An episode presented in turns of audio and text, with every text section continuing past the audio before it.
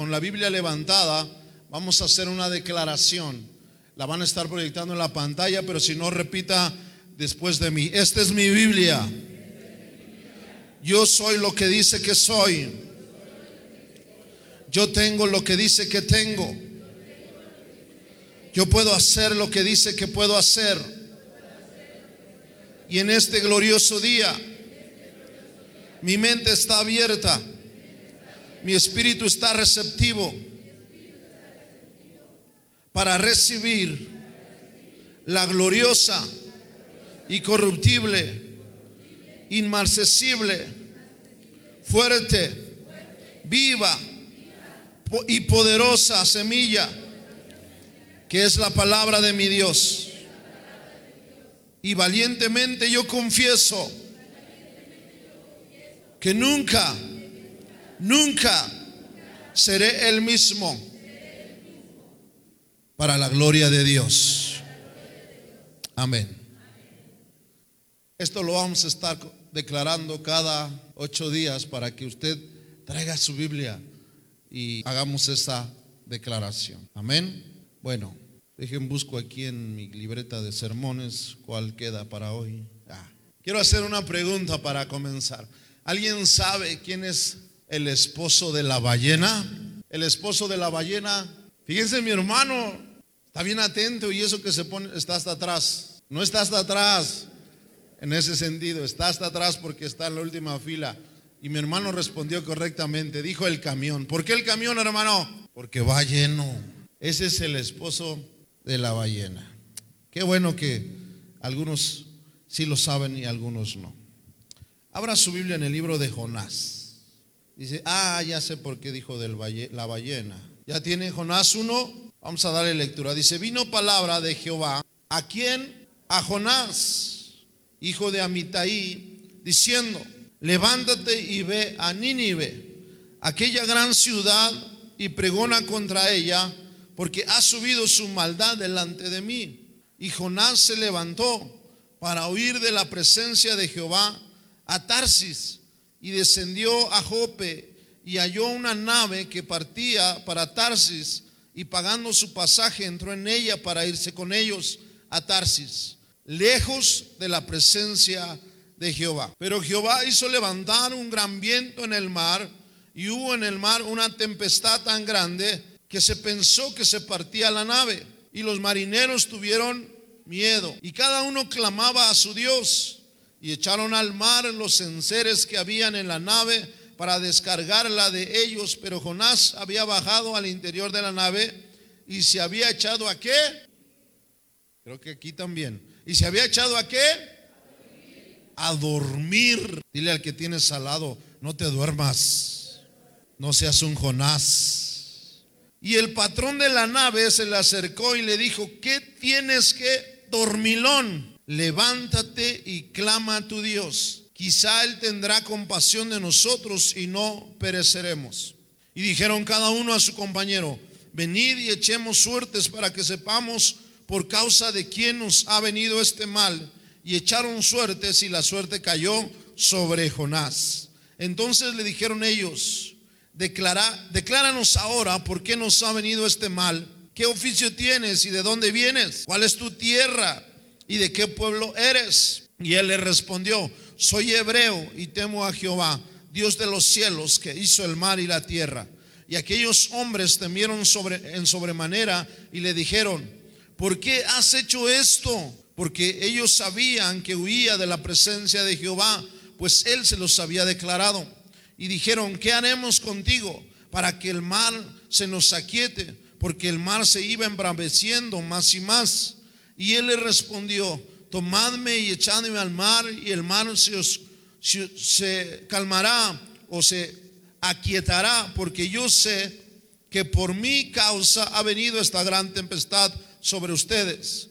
Y aquellos hombres trabajaron para hacer volver la nave a tierra, mas no pudieron, porque el mar se iba embraveciendo más y más contra ellos.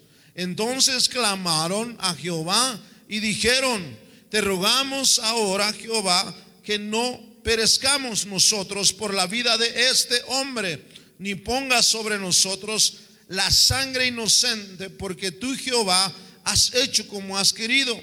Y tomando a Jonás, y lo echaron al mar, y el mar se aquietó de su furor. Y temieron aquellos hombres a Jehová con gran temor, y ofrecieron sacrificio a Jehová, e hicieron votos. Pero Jehová tenía preparado un gran pez que tragase a Jonás, y estuvo Jonás en el vientre del pez tres días y tres noches. Hasta ahí le vamos a dejar mientras. Dice la escritura en este libro que Dios trae una palabra para Jonás. Más adelante nos vamos a encontrar por qué Dios levanta a Jonás con un fin y un propósito. De repente tú puedes estar en tu vida, yo puedo estar en mi vida sin conocer, sin comprender algunos, algunas cosas que Dios está viendo que tú y yo no vemos. Y Dios usa personas y Dios te usa a ti y Dios me usa a mí para hacer cosas que nosotros a veces no comprendemos. Y no entendemos y, e ignoramos. Jonás estaba tranquilo y la verdad, les digo algo, Jonás sí era un dormilón. Porque yo encuentro en esta escritura que Jehová le habla, Dios le habla y en el versículo 2 le dice, levántate. ¿Por qué Dios le dice que se levante? Porque estaba tal vez de flojo y dormido.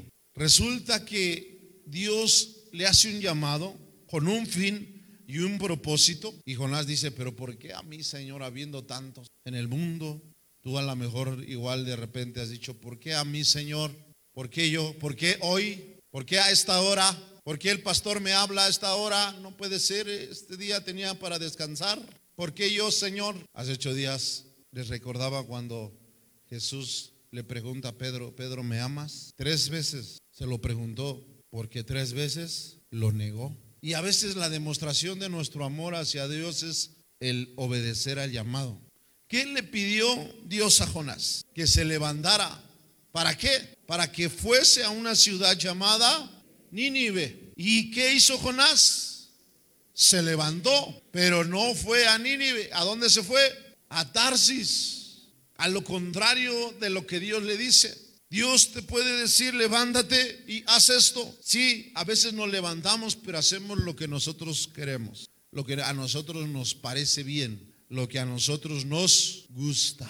Y a veces no es lo que nos gusta, es lo que Dios dice que hagamos. ¿Por qué me mandas a Nínive, Señor, si Tarsis es mejor? ¿Por qué me mandas a esa iglesia, Señor, si la de allá o la de Cuyá está más chida? Dijeran algunos. ¿Por qué estoy en esta iglesia? ¿Por qué estoy en esta ciudad? ¿Por qué yo de vivir en las lomas de Bosque Real me mandaste a Cuautitlán Izcalli, Señor? ¿Por qué?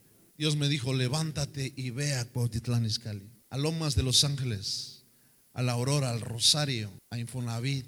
Yo dije, Señor, si Bosque Real lo tengo a unos pasos, ¿por qué tengo que ir hasta allá? Pero Jonás se levantó en el versículo 3 y ¿qué hizo? Huyó, huyó, le sacateó, huyó, dice, y Jonás se levantó para huir, huir, huir de la presencia. A veces nosotros huimos de la presencia de Dios. No nos damos cuenta. Cuando Dios nos da una indicación, el no hacer la indicación, el no hacer lo que Dios nos pide, estamos haciendo, estamos huyendo de la presencia de Dios. Porque es que rebeldía es desobediencia. Dios nos da una indicación. Dios le dice a Jonás, levántate y ve a Nínive. Y Jonás se levantó, pero fue a Tarsis. Tu mamá te dice, levántate y bañate y arréglate. Ay, bañate y, ay, no, pues, no, no quiero. Mañana, después, levántate y vete a trabajar. Marido flojo, ouch. Y te levantas pero enojado. Y dices, pues me voy a salir nada más por no pelear con mi mujer. Está viendo que estamos en pandemia y en contingencia y me manda a trabajar. No, no, no, ya, ya, ya eso se acabó. No, no, mi amor, ¿qué no ves que dice en las noticias quédate en casa? Y tú bien cómodo, ¿no? ¿Y qué vamos a comer entonces? Hay que trabajar. Levántate, varón, no estés de dormilón, no estés de flojo, no seas un Jonás. Pero el no hacer lo que a ti como varón, y a mí como varón, a ti como mujer, a ti como joven, a ti como señorita, conforme a la palabra de Dios, estás huyendo o estamos huyendo de la presencia de Dios. El huir, el desobedecer lo que Jonás hizo de no atender a lo que Dios, a la indicación que Dios le dijo de levantarse e ir a Nínive, y él dijo, no voy a Nínive, mejor me voy a Tarsis. Fíjese cómo la escritura lo pone, el hacer lo contrario que Dios nos pide es huir de la presencia de Dios, porque es desobediencia y rebeldía. Ahora, ¿por qué, ¿por qué ustedes piensan o se imaginan que Jonás no quiso ir a Nínive? Le caían mal, dice. Te va a tocar disipular a fulanito. Ay, no, me cae re gordo, pastor. Te va a tocar ir a visitar a la hermanita. Está re lejos. No invita ni un agua. Llévate una. Es más, tú no lleves agua, llévate un refresco. Llévate un pollito rostizado y hermano, hoy vengo a visitarte, pero primero vamos a comernos este pollo. Cuando el pastor te diga, necesito hablar contigo y me quiero comer un pollo contigo, no necesariamente es literal el pollo. No, no, no diga, ay, el pastor me invitó a comer pollo y tú llegas y caí en el juego. Ah, no es cierto. ¿Por qué Jonás? Dice, dijeron aquí, porque no, no les caía bien los de Nínive, pero era por más. decía alguien que aquí decía que no, él pensaba que no se lo merecían. Bueno, Jonás todavía ahí no le está, perdón, Dios a Jonás no le está diciendo todavía a qué va a ir a Nínive. Solamente le dice, levántate y ve a Nínive. Todavía Dios no le está diciendo a qué, en este, hasta donde leímos. Pero porque luego, luego, dice, más vale aquí corrió que aquí quedó. Agarró el dinero, dice, ay, estaba yo todavía considerando este dinero porque estoy descansando, Señor, estoy de flojo porque pues tengo ahí un guardadito, pero lo voy a usar para pagar mi pasaje, pero no para ir a Nínive, sino para irme a Tarsis. Está huyendo de la presencia de Dios. No, a veces nosotros no queremos aceptar lo que la palabra nos pone al descubierto en nuestra vida, es precisamente huir la presencia. ¿Se acuerdan de Adán y Eva? Cuando comieron del fruto prohibido, ¿qué dice la escritura que hicieron después? Que se escondieron delante de... Se escondieron. Y a veces nosotros nos escondemos de lo que Dios quiere hacer. Por eso hay gente en la iglesia que no quiere el compromiso. Por eso hay gente en la iglesia que no quiere comprometerse. Porque le huye, le huye al llamado, le huye al ministerio, le huye al trabajo. Quieren seguir de perezosos y de dormilones como Jonás. Pero va a pasar que Dios va a mandar a un pez muy grande que es una ballena. Y qué bueno que fuera una ballena porque el tiburón ese no te va a tener ahí tres días. Ese te va a devorar. Dice que Jonás pagó un pasaje para irse mejor a Tarsis y no quiso ir a Nínive porque la ciudad de Nínive, ¿qué era? Quiero que me acompañen a Habacuc, perdón, Nahum, libros que normalmente no se leen en las iglesias. Nahum, capítulo 1 de Nahum. ¿A poco ese libro viene en la Biblia, pastor? Sí, Nahum. ¿Oso? No, es su nombre, Nahum. Dice profecía sobre quién? Sobre Nínive, de la visión de Nahum de Elcos. Jehová es Dios, ¿qué dice? Celoso y qué? Y vengador. Jehová es vengador y lleno de indignación. Se venga de sus adversarios y guarda qué? Enojo para sus enemigos. Y Jehová es tardo para la ira y grande en poder y no tendrá por inocente a quien? Al culpable. Jehová marcha en la tempestad y el torbellino y las nubes son el polvo de sus pies. Miren cómo tiene una semejanza lo que le sucedió a Jonás después de que se subió a ese barco. En la ira de Dios, en el enojo de Dios, en la culpabilidad, dice aquí, dice, Dios no va a tomar por inocente al culpable. Todo tiene un pago, todo tiene una consecuencia. La paga del pecado es muerte. Cada acción trae una reacción. Dice, no tendrá por inocente al culpable. Jehová marcha en la tempestad y el torbellino y en las nubes son el polvo de sus y las nubes son el polvo de, de sus pies. ¿Qué quiere decir? Cuando tú veas una lluvia, una tempestad así fuerte, dice la escritura, es la marcha de Dios. Hoy cómo se escucha la tempestad. Dice, Jehová marcha en la tempestad. y en el torbellino. Cuando veas un torbellino, ahí va la marcha de Dios. Dice, Él amenaza al mar y lo hace secar y angosta, y Él angosta todos los ríos. Dice, Basán fue destruido y el Carmelo y, y la flor del Líbano fue destruida.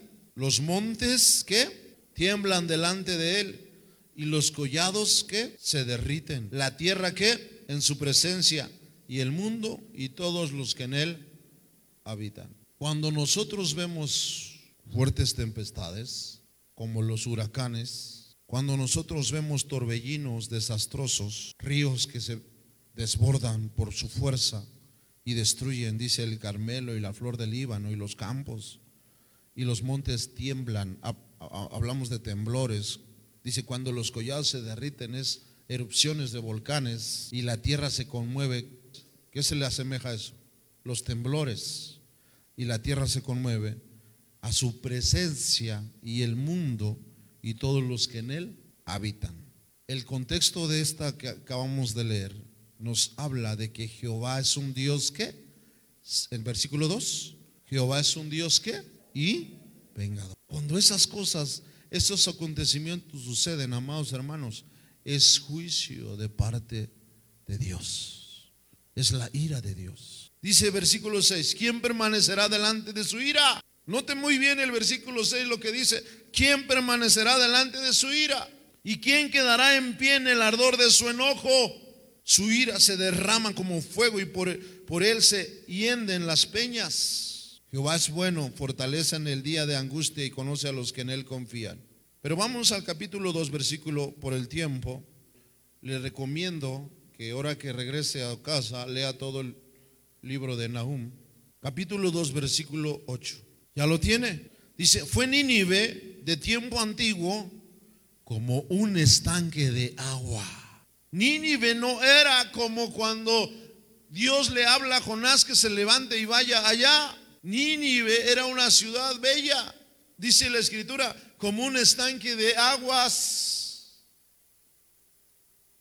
como Morelos, pero ahora, ¿quién quiere ir a Morelos? Tanto secuestro, tanta delincuencia. Acapulco, por ejemplo. Algo parecido, ¿no? Dice, fue Nínive de tiempo antiguo como un estanque de aguas. Era una zona tal vez turística, una zona en la que normalmente siempre les, les gustaba eh, eh, eh, ir a pasear a Nínive. Pero ellos huyen, dicen, deteneos, deteneos, pero ninguno mira saquead, plata, saquead oro, no hay fin de las riquezas y su suntuosidad, de toda clase de efectos codiciables. Vacía y agotada y desolada está, y el corazón desfallecido, temblor de rodillas, dolor en las extrañas, rostros desmudados. ¿Qué es de la guardia de los leones y de la majada de los cachorros de los leones? ¿Dónde se recogía el león y la leona y los cachorros de león? Y no había quien los espantase. El león arrebata en abundancia para sus cachorros y ahogaba a sus leonas y llenaba de presa sus cavernas y de robo sus guaridas. Heme aquí contra ti, dice Jehová de los ejércitos, encenderé y reduciré a humo tus carros y espada devorarán tus leoncillos y cortaré de la tierra tu robo y nunca más se oirá la voz de tus mensajeros. Fíjense en el capítulo 3, versículo 1. Hay de ti, ciudad que sanguinaria toda llena de qué? De mentira y de rapiña, sin apartarte de pillaje. Toda la ciudad estaba llena de gente que se dedicaba a robar. Gente sanguinaria, mentirosa, ratera. Dice, chasquido de, látigo y fragor de ruedas, caballo atropellador y carro de salta, jinete en hiesto y resplandor de espada y resplandor de lanza y multitud de muertos y multitud de cadáveres, cadáveres sin fin, y en sus cadáveres tropezaban a causa de la multitud de las que más había, fornicaciones de la ramera de hermosa gracia, maestra en hechizos, había brujería, había fornicación que, que, seduce a las naciones con sus fornicaciones y a los pueblos con sus hechizos. Heme aquí contra ti, dice Jehová de los ejércitos, y descubriré tus, tus tus faldas en tu rostro y mostraré a las naciones tu desnudez y a los reinos tu vergüenza y echaré sobre ti inmundicia y te afrentaré y te pondré como qué, como qué.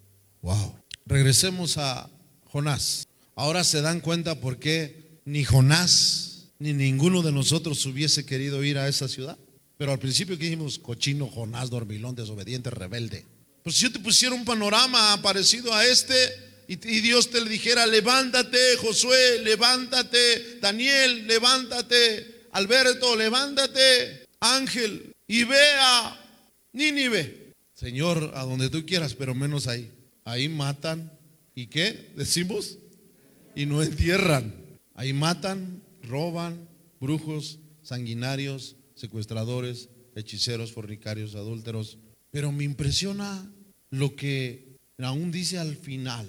Tanta era la situación tan precaria, horrible de ese lugar, al grado de llegar a una declaración acerca del estiércol. ¿Quién va a querer estar ahí? ¿Quién va a querer ir ahí? Nadie. Pero qué, pero qué, cuando vemos de Jonás y decimos, ese Jonás se fue, no obedeció, pero ¿qué, qué de nosotros? Si un panorama lo leímos ahí en, en Nahum y tiene mucho más, yo te pregunto si a ti Dios te llamara y te dijera, levántate y ve a esa ciudad, ¿lo haríamos? Si a veces no queremos caminar ni de aquí a la aurora, no queremos ir a tierritas porque se nos ensucian los zapatos, porque hay mucho polvo, hay muchos baches, no hay agua. No queremos subir con nuestros coches hasta allá porque se ensucian. No queremos subir a los hermanos porque como traen los el lodo, eh, ahorita es polvo, pero en tiempo de lluvias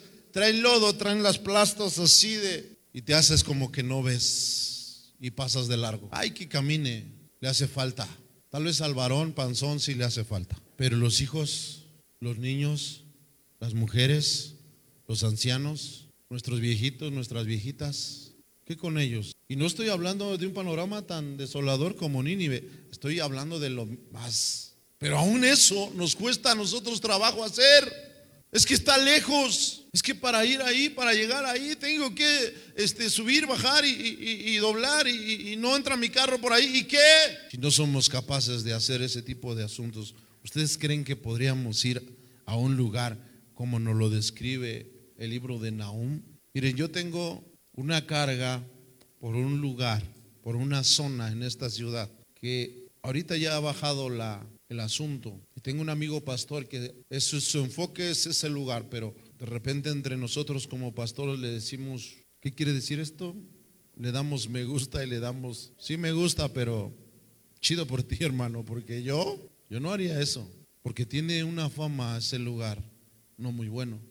Pero así como les dije de un día hacer una labor de evangelismo aquí por las tinajas, que es una zona pues de extrema pobreza, de mucha necesidad. Un día le he dicho a Josué y a mi esposa, vamos a hacer un evento ahí en San Antonio, pero vamos a ir a Infonavit a, dar tanto San Antonio con Infonavit. Y ahí enfrente de la, por donde usted va sobre la avenida, hay un espacio grandísimo donde está el mercadito para hacer un evento ahí y empezar a hablarle a esas personas. Gente que estuvo involucrada en los secuestros, en asesinatos, en prostitución, en hechicería.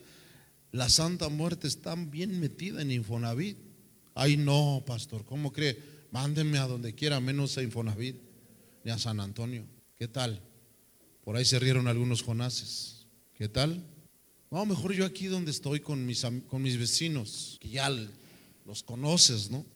Y estoy hablando de nuestra zona, pero a, nivel Ciudad de México, Iztapalapa, Tepito y Nezahualcóyotl y Catepec, Naucalpan, o sea, tenemos nuestras zonas también nosotros, donde hay gente con esas características, pero dice versículo 3, perdón, capítulo 3, versículo 1 dice, vino palabra de Jehová por segunda vez a Jonás diciendo otra vez, levántate y ve a Nínive después de lo que le pasó, después de que desobedeció, se subió ese barco, vino la tempestad de parte de Dios, porque Dios se enojó por la rebeldía, Dios se molestó por la desobediencia de Jonás y a causa de Jonás empezó la tempestad Y dice que el, el mar se, se embraveció y Jonás bien dormido. Y los que iban ahí le dijeron,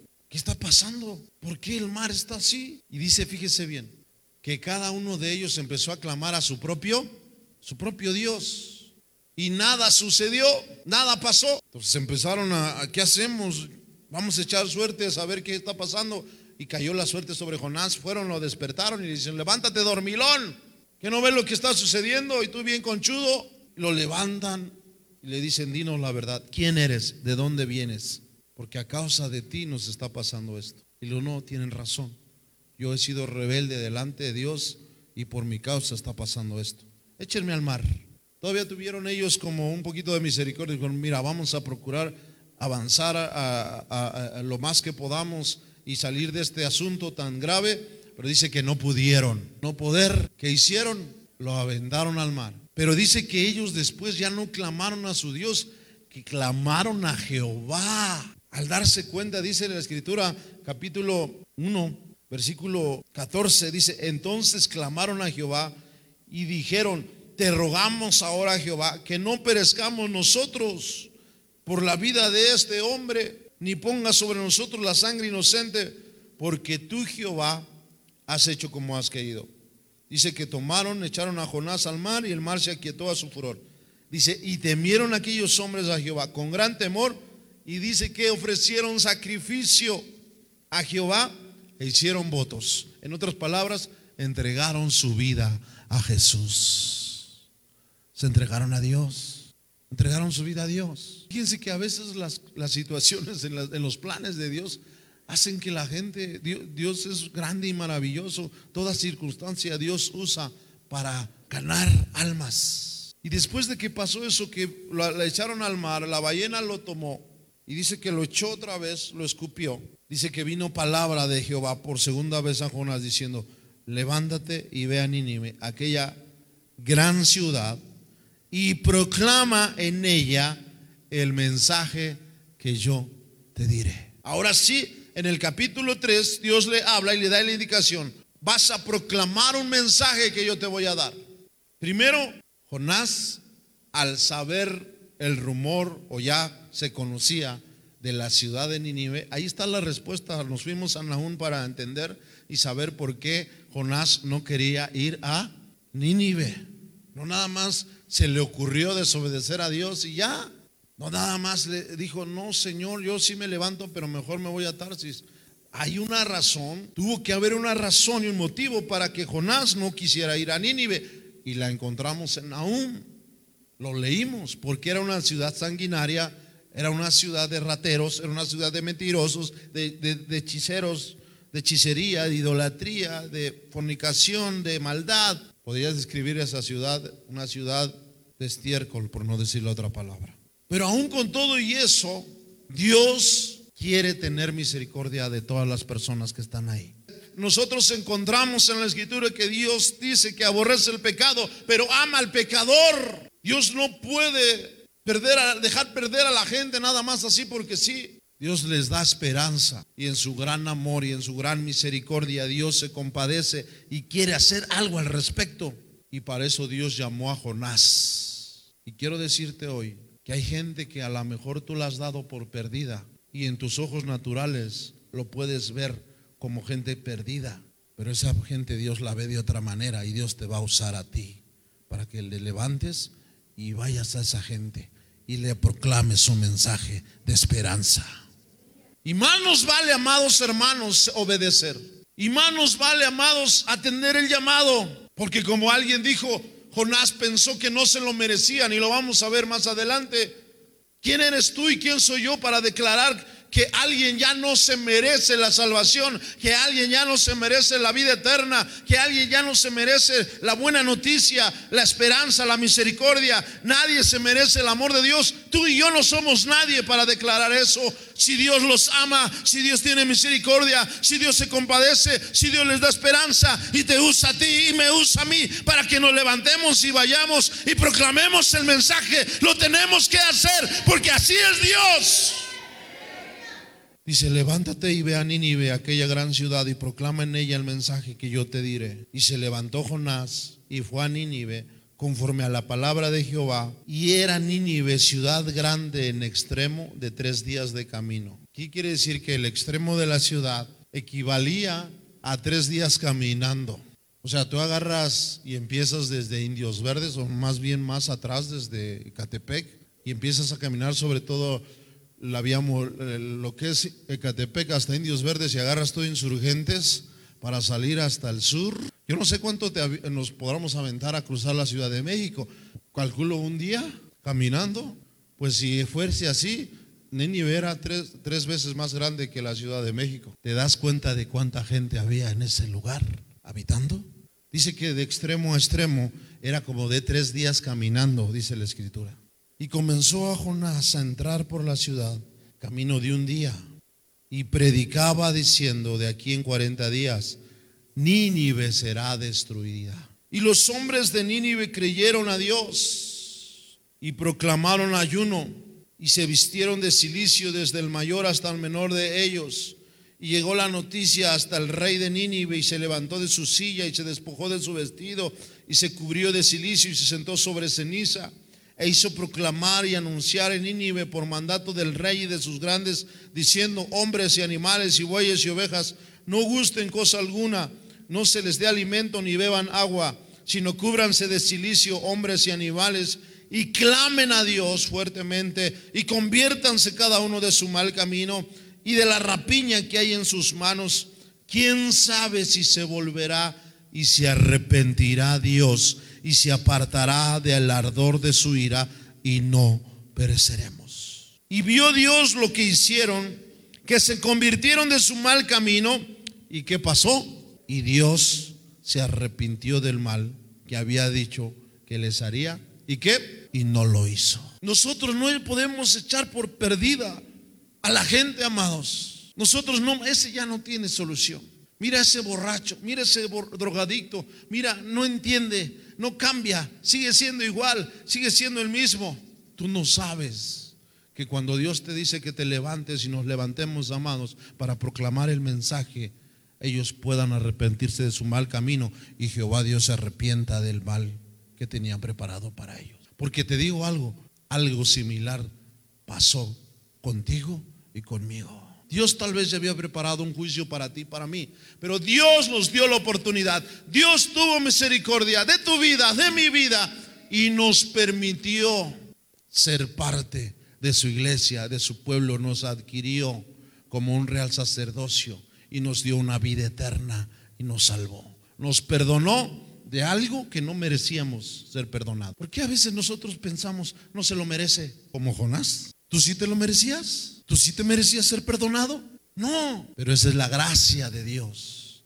Es el amor de Dios que dio a Jesús su Hijo para morir por ti, por mí y ponernos en un lugar que tú y yo no merecíamos. Y aquí estamos. Y vio Dios que lo que hicieron, que se convirtieron de su mal camino y se arrepintió del mal que había dicho que les haría y no lo hizo.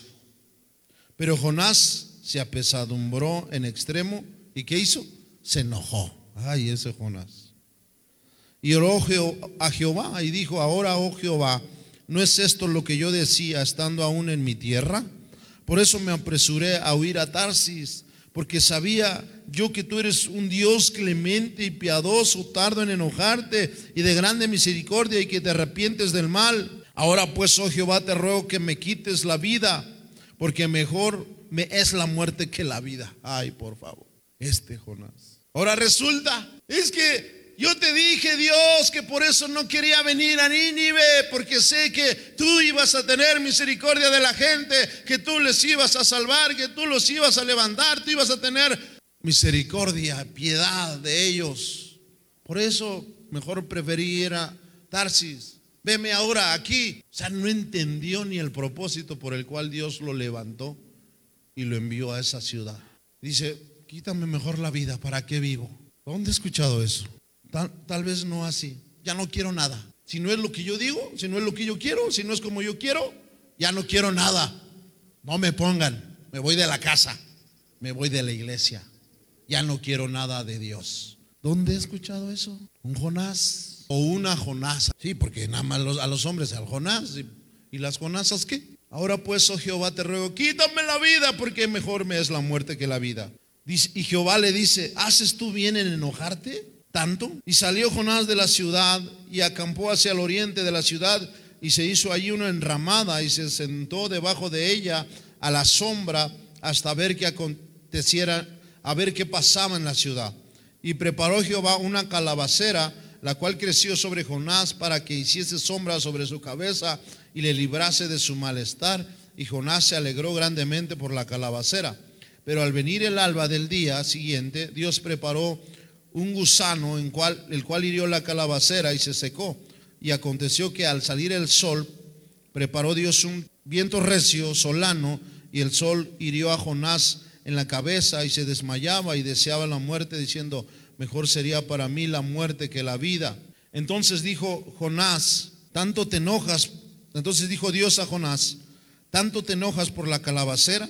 Y él respondió, mucho me enojo hasta la muerte. Y dijo Jehová, ¿tuviste tú lástima de la calabacera?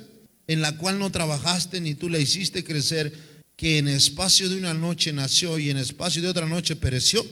Y no tendré yo piedad de Nínive, aquella gran ciudad donde hay más de 120 mil personas que no saben discernir entre su mano derecha y su mano izquierda y muchos animales. Ayúdame David, por favor. Wow. ¿Se enoja Jonás?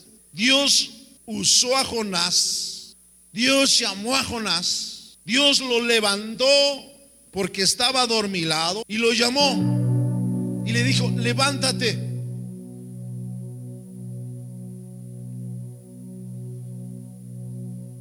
Yo encuentro dos cosas aquí. Primero,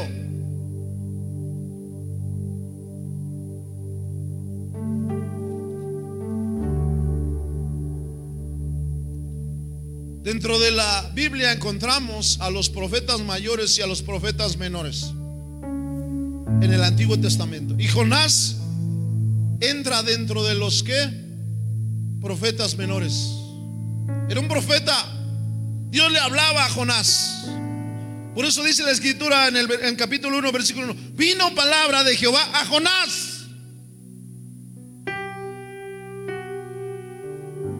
Un profeta de Dios, pero estaba dormido. Estaba en la pereza espiritual, estaba flojeando espiritualmente.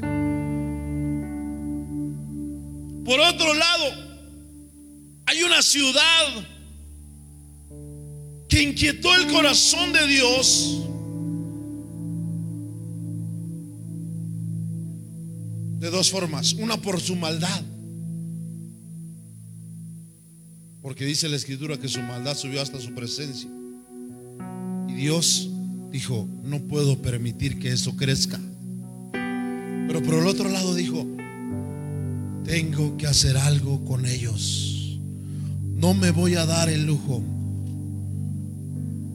de permitir que 120 mil personas que no saben discernir entre su mano derecha y su mano izquierda y los animales perezcan. Así. Y Dios dijo, ya sé, voy a usar a uno de mis profetas, a uno de mis hijos, a uno de los que vienen a la iglesia Pero voy a llamar al más movido, al más activo, al más centrón, al más apasionado, al más jubiloso, al más ungido. No. Llamó al perezoso. Llamó al que juega, lo vimos hace ocho días, amar a Jesús. ¿Y saben por qué puedo decir que era de aquellos que juegan a amar a Jesús? Porque aunque era un profeta, era un rebelde, desobediente y flojo espiritualmente.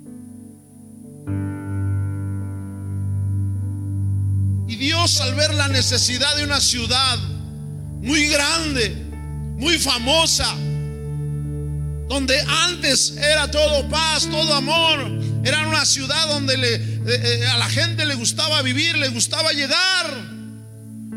Antes, pero se convirtió en maldad todo aquello. Algo pasó en el transcurso de los, del tiempo. Llegó el robo, llegó a ver gente sanguinaria, ratera. El pecado abundó sobre esa ciudad. Y se inquietó el corazón de Dios.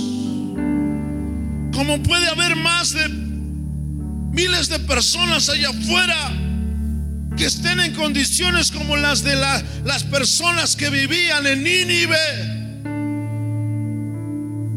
Y eso inquieta el corazón de Dios porque su palabra dice, porque de tal manera Dios ama al mundo, que no envió a su Hijo solo para ti y para mí, solo para los que estamos aquí. Dios envió a su Hijo a morir en la cruz por toda la gente que está allá afuera, no solo por algunos. Y eso inquieta el corazón del Padre.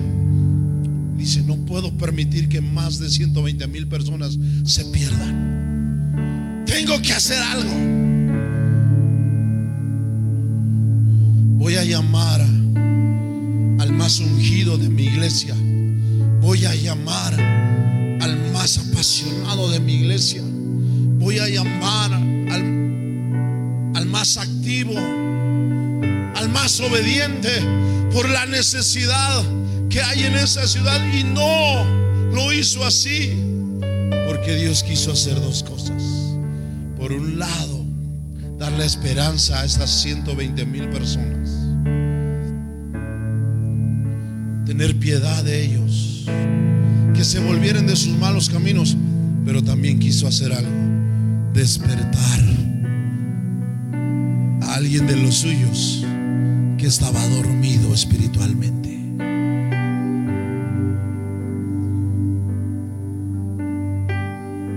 Porque de la misma manera que Dios se inquieta el corazón de Dios por el perdido, escúchame bien, también se inquieta el corazón de Dios por los que estamos en la iglesia y no estamos haciendo nada por los perdidos. Y Dios quiere hacer algo. Dios quiere que te levantes y dejemos de estar dormidos y flojeando espiritualmente. Porque Dios va a usarte a ti, Dios me va a usar a mí, Dios va a usar a más como Jonás para ir por los perdidos y darles el mensaje de la salvación. Por eso te decía, yo veo dos cosas. Por un lado, despertar a la iglesia dormida. Por esa iglesia futura. Por esa iglesia donde el amor de Dios se ha de manifestar su misericordia se va a manifestar.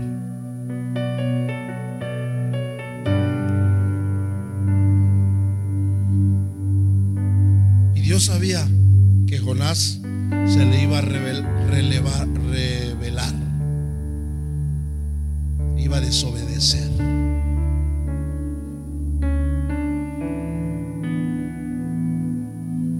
Como sabe también, ¿sabes qué?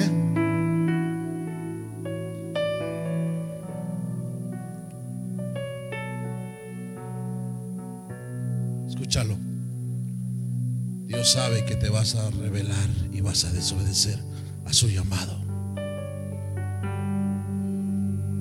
Dios lo sabe. Pero ¿qué crees? Dios tiene preparado un pez para ti. Y no te vas a poder escapar. Ahora, ¿quieres el pez? ¿O quieres mejor, Señor? Te obedezco no necesito el pez.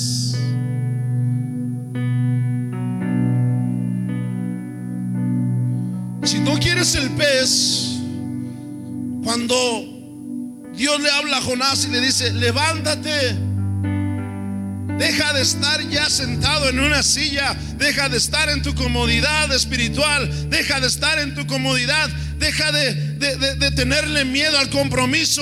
Deja de no aventarte a hacer las cosas. Deja de quedar callado. Empieza a hablar la palabra. Empieza a compartir el mensaje. Ve por el perdido. Ten misericordia por aquel. Deja de estar ahí en tu comodidad. Y ve por aquel que se está muriendo, que está perdiendo su vida espiritualmente. Levántate. Levántate, dice la escritura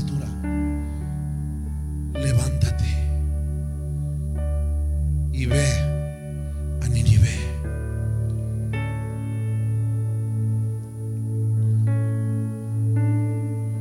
Porque pasa el tiempo, amados.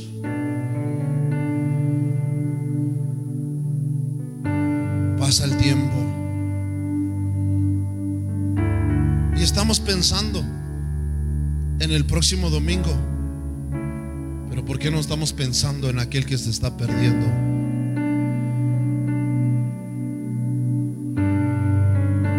No pensamos en esas sillas que están vacías?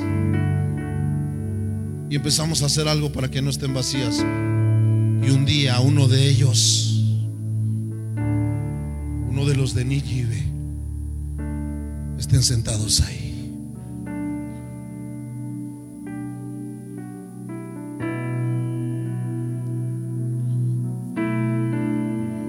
Porque podemos estar en la iglesia, amados, como lo decía hace ocho días, y ser, seguir siendo aquellos que juegan a amar a Jesús. Uno.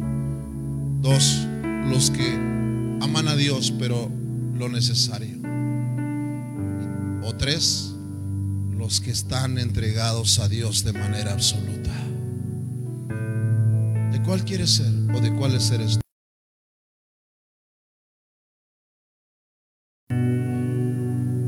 Si viene el pez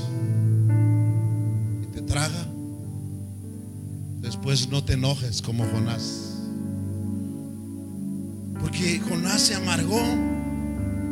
Ahora, Dios cumplió su propósito con Jonás. Sí, se cumplió. Lo único que Dios quería con Jonás es que se levantara. Ni siquiera le dijo, tienes que orar mucho, tienes que estar, buscar la unción, tienes que, en vez de huir de la presencia, estar en mi presencia. Es lo único que te pido. Lo que quiero que hagas es que vayas, entres en la ciudad y proclames el mensaje que yo te voy a dar del juicio que yo haré con esa ciudad. Lo único que quiero es que vayas y lo hables. Y Jonás lo hizo. Con toda la actitud que traía, pero lo hizo. Pero ¿saben qué? Él desde antes ya estaba en amargura. Por eso el, el mismo sol lo fastidiaba y le molestaba al grado que el, que el, el sol para él era motivo de mejor me muero. ¿Qué, estoy- qué hago aquí? Hace años hicimos una campaña de evangelismo hacia Puebla, a una ciudad llamada Zaragoza. Y cada ocho días enviaban a uno de los colaboradores de la congregación, el pastor, y los domingos era llegar a la Tapo, agarrar un autobús hacia Puebla. Y yo me recuerdo que el camión en domingo, imagínense, de ida, iba bien vacío.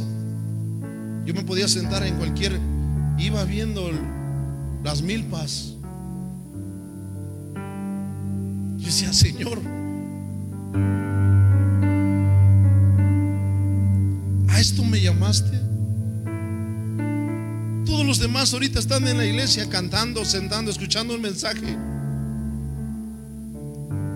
Yo vengo solo.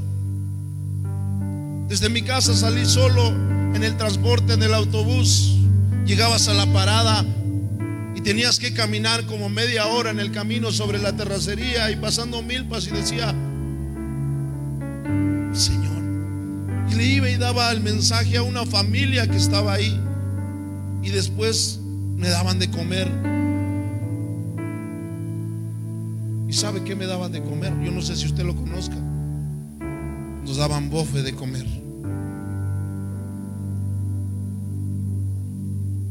Ahí venía yo de regreso. Yo decía, solo caminando, en la, en la soledad física, con el miedo que los perros se te avienten y te quieran morder en el camino y agarrar el autobús y otra vez regresando. Y yo, yo decía, ahorita los hermanos están en la iglesia cantando, adorando, sentados en una silla, y yo aquí caminando y, y solo, y otra vez agarrar el autobús y el dinero.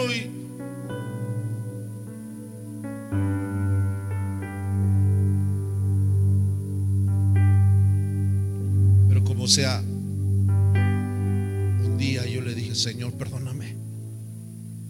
Perdóname, porque si esto es lo que tú quieres hacer, yo lo seguiré haciendo. Y así fue. Cambió mi corazón y mi actitud. O me amargaba como Jonás, o me conectaba y me alineaba con lo que Dios quería hacer en mi vida. Pero Jonás, ¿qué pasó? Se amargó. Dice la escritura que Dios hizo crecer una calabacera para que le diera sombra. Después de que se quitó el sol, Dios hizo que un gusano creciera y, y se la comiera.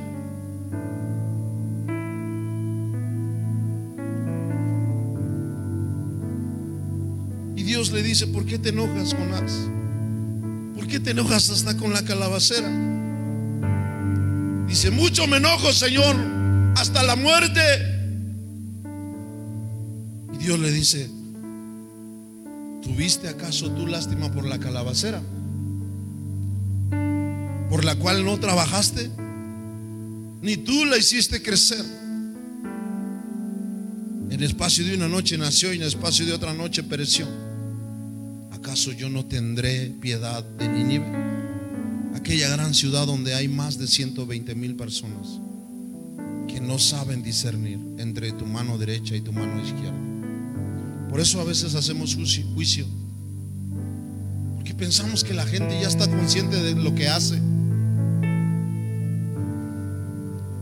la gente a veces no discierne, no entiende, no comprende.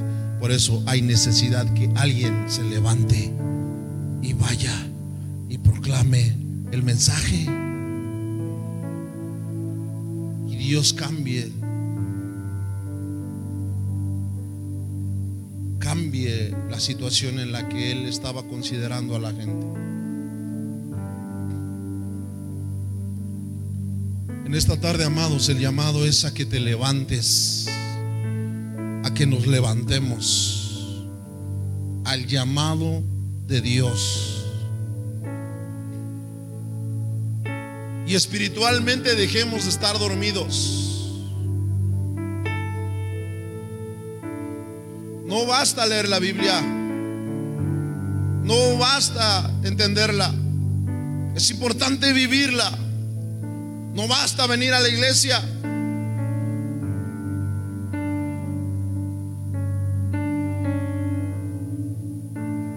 Hay que ir y proclamar el mensaje aquella gente que lo necesita. Y hay mucha.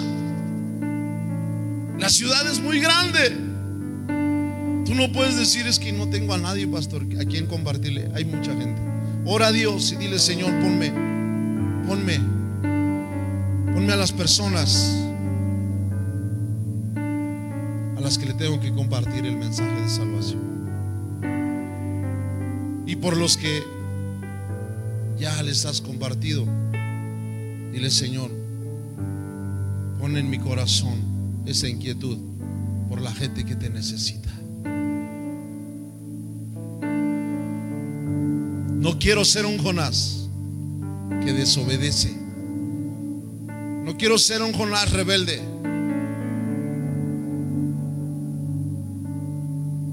Quiero obedecer a la primera, llamado que tú tienes para mí, Señor. Y ese llamado lo tenemos todos. Mateo 28, 19 al 20. Ir por todo el mundo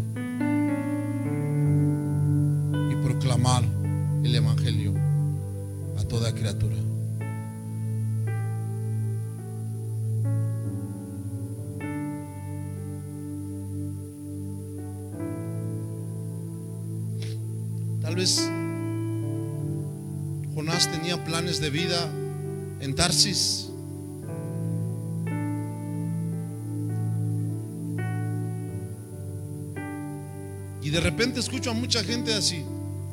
No es que mi plan es este, mi plan es esto otro, mi plan de vida es esto, y mi plan de vida después con, esto es que nos vayamos acá y nos vayamos acá. Ahorita estamos por un tiempo aquí, pero lo hemos platicado. Ok. Tal vez Jonás por eso agarró y se fue a Tarsis, porque tenían planes de vida personales en Tarsis. Pero ¿qué con los planes de Dios cuando te dice, levántate, no vayas a Tarsis, ve a Ninive, porque ahí es donde yo te quiero usar.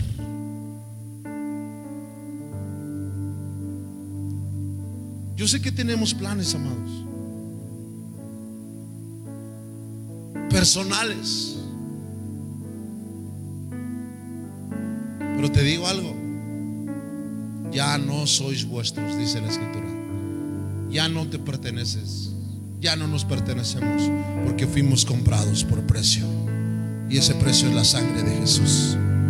Y ya no son tus planes, ya no son mis planes, son los planes de Él. Amén. Es lo que Él diga. Es lo que Él quiera. Es lo que a Él le guste. No lo que yo diga, no lo que yo quiera, ni lo que a mí me guste. Yo vivo para Él. Y me tengo que desperdiciar en Él de manera absoluta.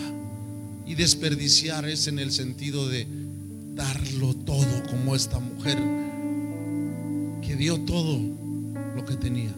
No importando el precio, no importando el tiempo, no importando el esfuerzo, no importando hacer el ridículo. Es que a mí me da pena salir y que la gente me vea predicar la palabra, pues no importa, lo tenemos que hacer. ¿Se van a burlar de mí? No importa. Me voy a quemar con el sol. Ponte una gorra o ponte un sombrero. Oh, ¿Qué importa? Me voy a desgastar mi voz porque tengo que gritar que Cristo les ama. No importa. ¿Tú crees que Jonás fue de persona a persona proclamando el mensaje? Eran 120 mil personas, una ciudad muy grande. Tuvo que ir gritando. Y tal vez se le acabó hasta la voz. Pero él tenía que hacerlo. Ay, es que me voy a lastimar mi voz. Ay, es que el sol. Ay, es que la lluvia. Ay, es que hace frío. Ay, que es calor. Como les decía un día, nada nos calienta. Hay veces que nada nos calienta. Pero tú y yo tenemos que estar dispuestos a atender el llamado de Dios. Póngase de pie, por favor.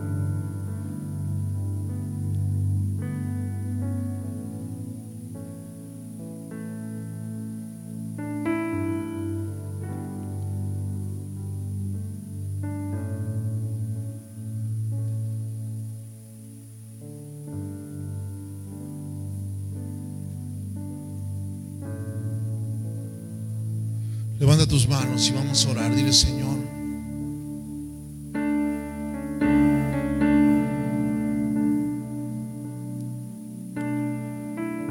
Perdóname. Porque tal vez he estado dormido hablando espiritualmente. Perdóname porque tal vez he estado cómodo. Perdóname porque no he estado activo, Señor. Tengo miedo al compromiso. Tengo el miedo a la responsabilidad. Tengo miedo al llamado. Tengo miedo, Señor.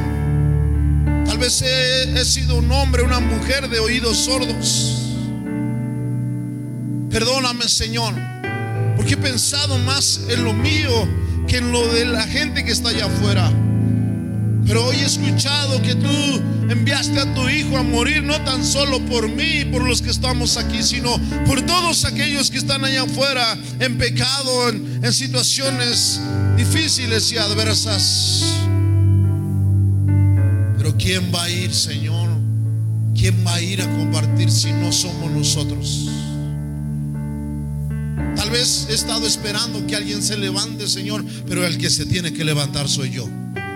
Padre, aquí estoy. Aquí está mi vida. Úsame. Tal vez he sido omiso a tu llamado. Usa mi vida, Señor. Así como usaste a alguien más un día para compartirme el mensaje, úsame a mí ahora, Padre. No permitas que yo esté quieto. No permitas que yo siga en la flojera espiritual. No permitas que yo esté pasivo. No permitas que yo siga dormido, Señor. Quiero, Señor, despertar y trabajar para tu obra, trabajar para tu reino. Comprender que para eso me llamaste, para eso me trajiste, Señor. Palabras en mis labios para hablar, Señor, el mensaje de las buenas nuevas de salvación. Pon la actitud correcta, Señor, para obedecer. Y no se rebelde, Señor. No se rebelde al llamado. No se rebelde, Señor. Levanta tus dos manos.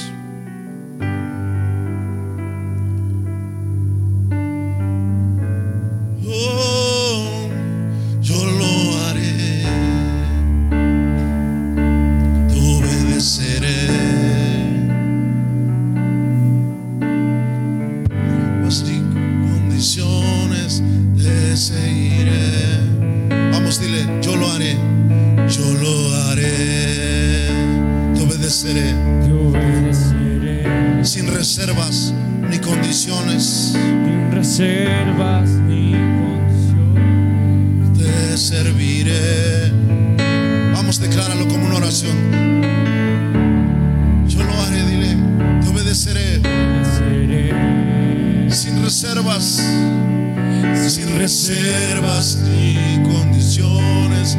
Te serviré. Una vez más, dile. Yo lo haré.